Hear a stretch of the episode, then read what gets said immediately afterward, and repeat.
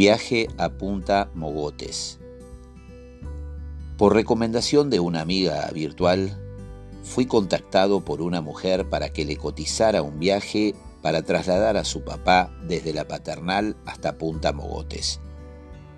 Acordamos el costo y por precaución le propuse que me acompañara a alguien de confianza por cualquier eventualidad.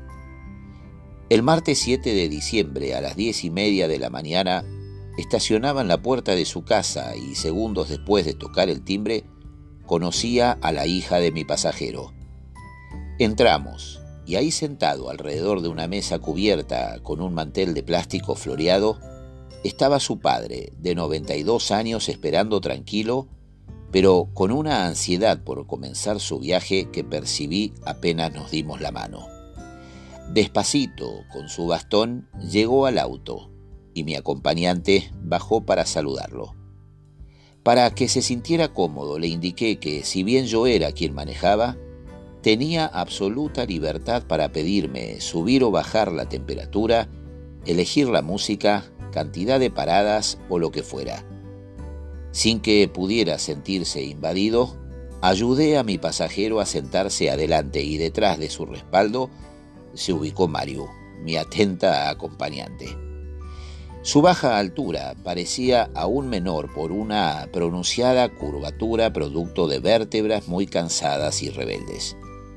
Apenas ajusté su cinturón y avancé los primeros metros por un barrio de calles adoquinadas, comenzó a relatarme con lujo de detalle su vida íntegra, que a los pocos minutos comprendí que en gran parte había transcurrido en la compañía de electricidad ítalo-argentina. No habíamos recorrido siquiera 50 kilómetros cuando adiviné que mi pasajero no dormiría en todo el viaje ni aceptaría mis insistentes ofrecimientos para ir al baño en cada parada que haría para recargar combustible. Por temor a que se ofendiera, no me atreví a preguntarle si siempre tenía tanta energía al viajar para hablar sin parar de la forma que lo hacía. Con minuciosos detalles eh, relataba entusiasmado su infancia y primeros pasos en sus estudios de electricidad en la escuela técnica. Atento a la ruta y a los inadaptados sociales que nos pasaban casi seguro hasta el doble de nuestra velocidad, hice el mayor esfuerzo posible para que mi veterano copiloto se sintiera a gusto y escuchado como ameritaba la ocasión. Con su cuadrilla de la Ítolo fui descubriendo cada rincón de aquel Buenos Aires pujante que por mi edad no tuve la suerte de conocer. Apasionado, me relataba sus mejores trabajos en las cámaras subterráneas y en algún edificio importante de la ciudad. Eran tantas sus anécdotas y sin embargo no aceptó siquiera un trago de agua para humedecer sus labios que parecían resecos por el habla. No quise insistir con el baño, a pesar que me seguían resonando las palabras de su hija acerca de sus delicados problemas de salud. Estaba tan entusiasmado con sus relatos que pude imaginar su elegancia al escuchar cómo gastaba sus primeros sueldos en zapatos charolados de marca y en trajes a medida que pocas veces usaría. Orgulloso de lucir su uniforme, obligatorio de la compañía eléctrica, relató la compra de su primer auto, un Citroën 2CB, y sus visitas a Mar del Plata para estar cerca de la mujer con la que soñaba y su logro máximo de acceder a un elegante y revolucionario Peugeot 504 con aire acondicionado para llevarla de paseo en paseo ya como esposa. Promediando nuestro viaje no fue difícil comprender cuánto amor había existido entre ambos en esos casi 70 años juntos entre primeros encuentros, noviazgo y matrimonio. Mi pasajero parecía feliz de saberse escuchado y se sumergía cada vez más profundo en su memoria para elegir las mejores anécdotas que hicieron de los cuatrocientos y tantos kilómetros un viaje entretenido, corto y placentero.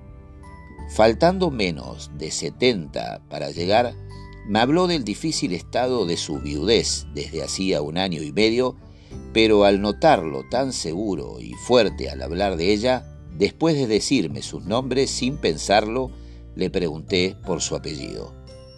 Quedé petrificado al escucharlo y ni siquiera me distrajo saber que el origen de su familia era Pontevedra, España.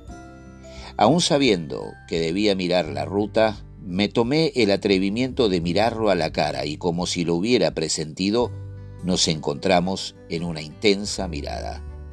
No tuve tiempo para callar, aunque tal vez hubiera sido mejor. Sorprendido, le dije que no podía creerlo, mientras entre la palanca de cambios y su butaca pude rescatar con mis dedos un cartel con ese mismo apellido que había impreso unas horas antes para esperar en la zona de arribos del aeropuerto internacional Ministro Pistarini a una joven pasajera proveniente de Vancouver. El pasajero de 92 se emocionó por primera vez en el viaje y con la voz algo quebrada afirmó, No puede ser, Rufo. Esto es increíble. Ella estaba aquí, conmigo, y no me di cuenta. Tomó una servilleta de papel y disimuladamente, hasta que llegamos a su prolija casa en Punta Mogotes, Intentó en vano secar varias veces sus ojos. Bajamos para despedirlo y cuando apareció la señora que lo cuidaba, sin que se diera cuenta, le tomé una foto que envié a su hija en Buenos Aires para que se quedara tranquila de su arribo seguro. Al instante, recibí su sentido agradecimiento y partimos hacia una playa para distraernos sobre el final de la tarde. Hacía muchos años que no visitaba Mar del Plata en enero y al terminar de caminar los 100 metros del sendero de tablitas de maderas blancas que pasaban entre las hileras de las carpas que nos llevaban al agua fría y salada, entré en shock al verme rodeado por un mar de gente. No tenía sentido irnos habiendo pagado el estacionamiento y quedando tan poco tiempo para la puesta del sol. Me senté abrumado sobre la arena al lado de la silla de mi acompañante en apenas un minúsculo metro cuadrado y durante un par de horas me dediqué a observar cuidadosamente ese impresionante gentío. No pude dejar de pensar en mi pasajero. No fui más que su chofer ocasional, pero bien podría haber sido su hijo o nieto. Celebro por quienes aún tienen el privilegio de poder visitar abrazar y escuchar a sus padres o abuelos.